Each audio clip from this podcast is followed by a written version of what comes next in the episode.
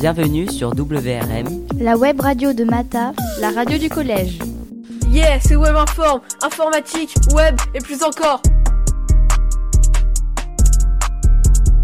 C'est Yago sur Web Informe. Aujourd'hui, nous accueillons DTR, Owan et Mix pour nous parler du dark web. Yago, c'est quoi Web Informe Web Informe, c'est l'actualité du web et de l'informatique. Mais oui, Mix, dis-nous en plus sur le dark web. Le dark web est un sous-réseau d'internet qui utilise des protocoles anonymes. Le plus connu est Tor The Onion Router. Mais en fait, entre le web et le dark web, c'est quoi la différence? On peut comparer le web à un immense iceberg. Le web de surface, c'est les recherches trouvées par les moteurs de recherche connus comme Google ou Ecosia. La partie invisible de l'iceberg, c'est le deep web, et ce sont les infos non trouvées par les moteurs de recherche. Le dark web, c'est la partie la plus discrète d'Internet. DTR, peux-tu nous dire les avantages et les inconvénients du dark web? Je vais d'abord vous parler des avantages du dark web.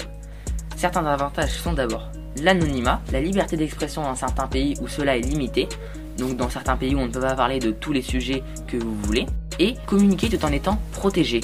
Donc c'est-à-dire par exemple pour les homosexuels dans certains pays où l'homosexualité est interdite.